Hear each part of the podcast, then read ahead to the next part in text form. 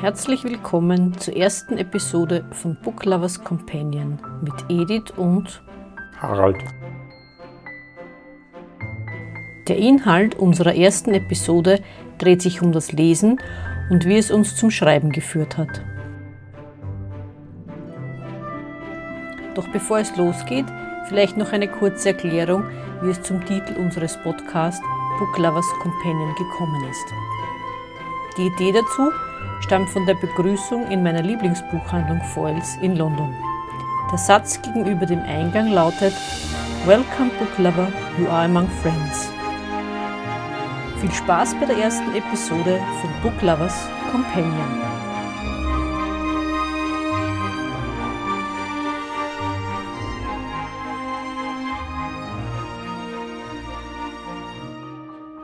Also ich habe angefangen damit, die Geschichten, die ich lesen wollte, selber zu schreiben. Genau, das ist eigentlich der Hauptpunkt, denke ich mal, warum man, ja, kann man schon sagen, warum man zu schreiben beginnt, dass man die Geschichten schreibt, ja, wie man sie selbst gerne hätte. Wie oft liest man Geschichten oder sieht irgendwelche Filme, die dann, man dann sagt, ups, was ist da passiert? Mhm. Warum, wenn das meine Geschichte gewesen war, geht das in eine komplett andere Richtung und wäre es ganz anders ausgegangen. Genau, ja, so ist es. Ja. Also ich habe angefangen eigentlich mit Fanfiction lesen auf Englisch, weil ich nicht damit zufrieden war, zum Beispiel wie Serien geendet haben, mhm. wie, genau. wie die das entwickelt haben. Lost zum Beispiel, das Ende von Lost ist eine Katastrophe, ne? aber das ist nur meine Meinung. ich glaube, da bist du nicht ganz allein mit der Meinung. Aber auch wie sie, wie sie zum Beispiel mit Charakteren dann umgehen teilweise. Oder wie sie Charaktere entwickeln oder auch nicht entwickeln. Und ich habe dann einfach meine eigenen Geschichten dazu erfunden und habe das dann auch, wie gesagt, online gestellt und so hat das Ganze begonnen. Hast du vorher geschrieben? Kurzgeschichten oder Gratis-Versionen von Na Geschichten? Naja, fangen wir mal mit dem Lesen an. Also meine Lesegeschichte ist ja nicht gerade so glorreich. Ich habe eigentlich als Jugendlicher, das war immer ein gewisses Problem, ich wollte eigentlich als Jugendlicher nie wirklich lesen. Mhm. Es hat mich auch nicht interessiert. Es hat komischerweise damals, ich weiß nicht, ich habe das so in Erinnerung, es hat damals nicht wirklich was gegeben für Jugendliche ich weiß noch, wir haben damals so Kinderbücher unter Anführungszeichen daheim mhm. gehabt, meinen Urlaub auf dem Bauernhof und solche Sachen. Das hat mich absolut ja. null interessiert. Und dann hat es Gott sei Dank ein paar so nette Schulkollegen gegeben. Das war Anfang, der, Anfang des Gymnasiums, muss das irgendwann gewesen sein. Die haben dann entdeckt, in der Buchhandlung hat es da gegeben, so, so dünne Bändchen mit jeweils 140 Seiten, war aber ein ziemlich kleiner Druck. Die Seewölfe haben die Kassen. Mhm wo es um einen, einen, Jungen geht, der im, ich weiß jetzt nicht genau, im 16., und 17. Jahrhundert, der da auf See Kummer ist und dann quasi seine Karriere, seine Laufbahn als Schiffsjunge beginnt, dann weiter als Midshipman und so. Und das war eigentlich das erste Mal. Kapitän? Ja, soweit. so weit ist er nicht so gegangen. So weit, ist okay. die ganze Geschichte nicht gegangen. Okay. Und, und ja, das war eigentlich das erste Mal, dass ich wirklich interessant, äh, Interessantes gefunden habe zu lesen. Und ja, nachher später sind dann auch, ich habe halt da immer so meine Genres gehabt und ich muss sagen, ja, die gewisse Sachen da dann auf Englisch zu finden, das war schon eine, eine große Bereicherung. Und ja, und ich weiß nicht, und irgendwann hat man dann mal gedacht, das ist ja interessant, mal selber was zu schreiben und im Nachhinein, ja, die Idee, wie es dazu gekommen ist. Ich meine, wenn ich jetzt nur sage, äh, die erste Sache, die ich geschrieben habe, war ein ein kleiner, kurzer Roman, mhm. der auf Tatsachen beruht. Und äh, bei dem habe ich eigentlich gleich, wie soll ich sagen, Entschuldigung, mea culpa, habe ich gleich ähm, den einen der größten Seefahrer der Weltgeschichte durch den Kakao gezogen, sagt man wahrscheinlich am besten. Ne? Und ja, ziemlich tragisch. Aber ich bin draufgekommen, ja, das war, ich habe gern Bücher, so Abenteuergeschichten. Ich meine, Abenteuer sind ja eigentlich keine Geschichten, es sind ja Tatsachen. Ne? Mhm. Das Logbuch mhm. des James Cook, mhm. ne? seine drei Reisen, ja. okay, auf welcher ja. von seinen drei ja. ist er nicht zurückgekehrt? Ja, ist auch noch immer die Gretchenfrage bis heute. Ne? Und na, auf jeden Fall seine zweite Reise, wo er immer den Südkontinent gesucht mhm. und er war viel in der Südsee, logischerweise. Er hat ja Vermessungen gemacht an der Küsten Kanadas, an der Küsten äh, Neuseelands, Australiens. Er war natürlich in Tahiti, er war auf die Osterinseln, hat die Antarktis, wie gesagt, Terra Australis Incognita, hat er damals gesucht, hat es nicht gefunden, obwohl er einmal relativ knapp dran war. Und wie ich das gelesen habe, ist mir eigentlich eingefallen, das war eigentlich der erste Kreuzfahrer. Alle Destinationen, mhm. die man heute so als, als Traumziele anbietet, von der Antarktis über die Südsee, äh, Südsee über, weiß nicht, was da so es gibt, dort ist der Cook eigentlich damals schon gewesen. Und so hat die Geschichte eigentlich angefangen, dass man gedacht habe, ja, ich schreibe da die quasi die zweite Geschichte, die zweite Reise von ihm auf meine Art und Weise, auf meine ganz spezielle Art und Weise. Und dass das nichts mit Ernsthaftigkeit zu tun hat, ja, das hat sich ja sehr bald herausgestellt. Das heißt, genremäßig war für dich als Leser und als Autor immer das Abenteuer. Genau, war eigentlich immer Abenteuer, Seefahrt später, mhm, ist dann Raumfahrt die re reale Raumfahrt dazugekommen okay. und dann natürlich die Science Fiction mhm, und mhm, wirklich mhm. die Klassiker am Anfang und ja, aber das Abenteuer, das als Überbegriff zu verwenden. Ja. Mhm. Naja, Abenteuer ja. Ich kann mich nur erinnern, als Kind die fünf Freunde oh. habe ich verschlungen, aber in erster Linie waren es dann auch bei mir eigentlich Krimis Mhm. Und teilweise auch historische Romane, aber mehr eigentlich die Krimis. Wobei bei den Krimis auch die, die eher in der Vergangenheit auch spielen. Mhm. Also das viktorianische Zeitalter, aber auch schon früher. Aber geschrieben hast du in dem Genre nie, in dem Krimi-Genre? Nein, ich habe mich noch nie drüber getraut. Ah, interessant. Da schrecke ich noch ein bisschen davor zurück. Also ich, ich soll es vielleicht einmal probieren. Das fangen wir mal mit einem österreichischen, ah, Entschuldigung, muss man schon wieder rausstreichen, wollte sagen, wir fangen mit einem österreichischen Auto als Vorbild an, da ist die Latte nicht ganz so hoch. ich muss sagen, ich traue es mir ehrlich gesagt nicht zu, dann noch mm, nicht. Aber vielleicht okay. sollte ich es einfach probieren einmal. Vielleicht sollte ich aber wirklich sagen, okay, geht es daneben, geht es daneben ist nichts passiert. Vielleicht ist, ich will jetzt den Namen nicht erwähnen, weil wir gesagt haben, wir sprechen nicht gleich in der ersten Sendung über diese Person, über diese Frau. Und ich werde auch den Namen jetzt nicht sagen, aber vielleicht solltest du es machen wie diese, nämlich, wenn du dann Krimi schreibst, anfangen von hinten nach vorne zu schreiben. Das machen auch manche. Das weißt, wie es ausgeht und ja, dann ja. das andere. Ja, ja, das machen ja auch manche tatsächlich so. Also bei den Krimis voraus schon weiß, wer ist der Täter, warum ist es, und wie hat er es gemacht? Genau, warum und, war es? Ja, ja, also das ist jetzt für, für Krimis durchaus, glaube ich, nichts Außergewöhnliches, soweit ich das auch gehört habe.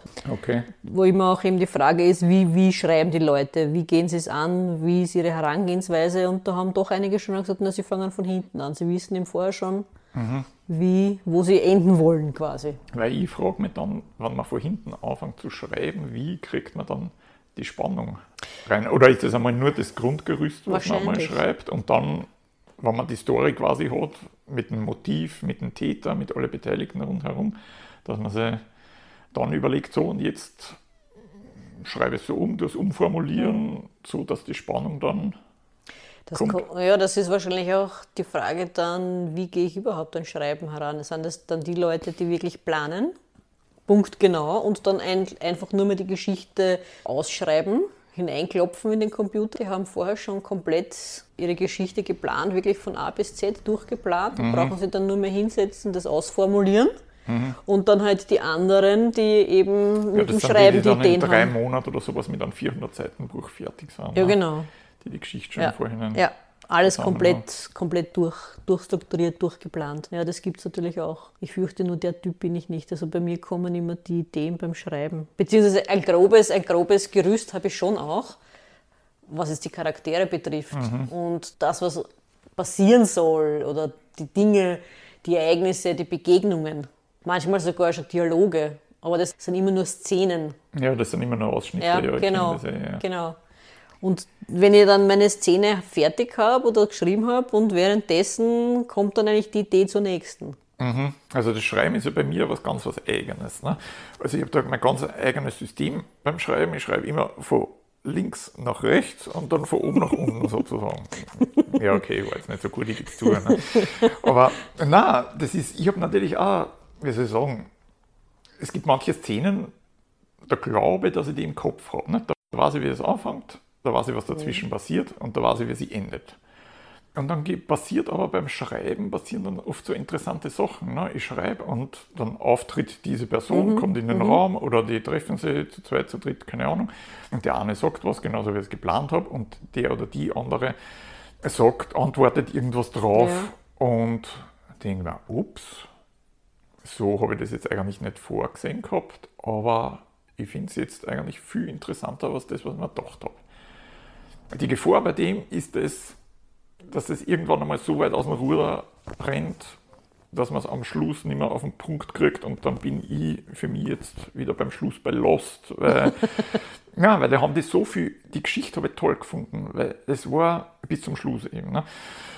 Äh, weil es waren so viele überraschende Wendungen mhm. drin und das ist passiert und das und so un, Anführungszeichen unerklärliche Sachen. Und das Problem ist aber, man sollte dann da irgendwelche zumindest halbwegs logische Erklärungen für sowas finden, ja. liefern oder was.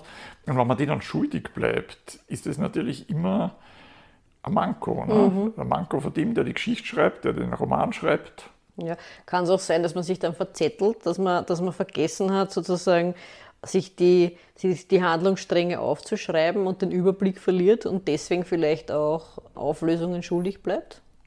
Dass man schlampig wird? Hm. Oder einfach ans, ans Ende kommen will, wenn man sagt, eigentlich möchte, möchte ich mich nicht länger mit der Geschichte oder mit dem Buch beschäftigen, sondern ich möchte einfach nur schauen, dass es fertig wird?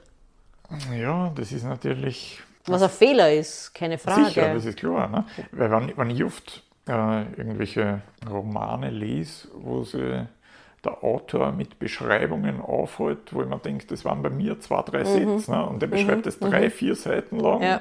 Irgendeine triviale Tätigkeit, wie er sich einen Tee einschenkt oder wie er da einen Zaun entlang geht oder keine Ahnung, wo, wo man ich denke, ich habe dann in mir schon wieder so, ah, es muss weitergehen, mhm. ich will was mhm. weiterbringen, mhm. ich will dort hinkommen, wo wieder was los ist. Ne? Ja.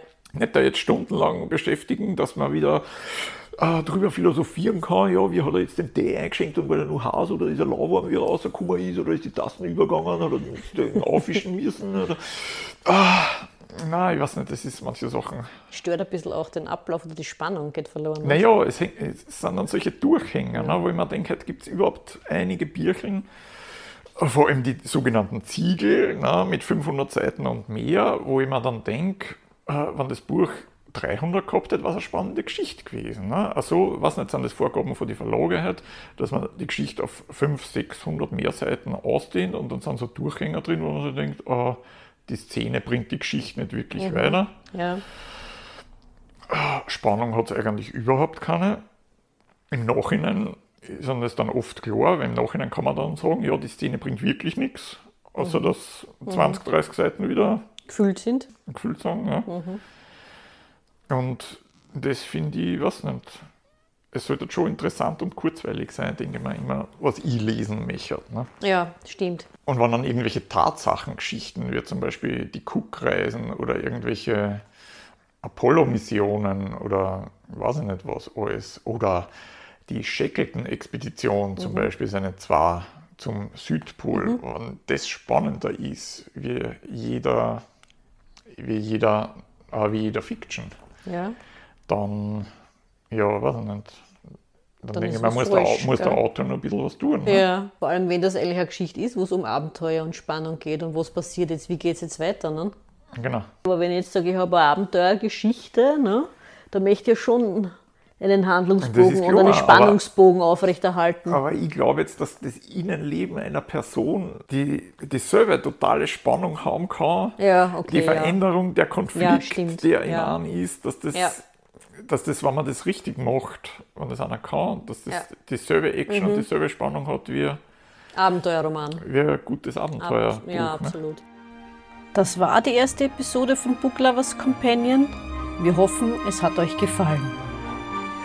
Darf ich noch jemanden grüßen lassen und ins gerne, Mikrofon winken? Gerne, also, wenn gerne. Ins, ins Mikrofon winken wird schwierig, aber du kannst gerne noch Grüße an Captain Doro, auch von mir.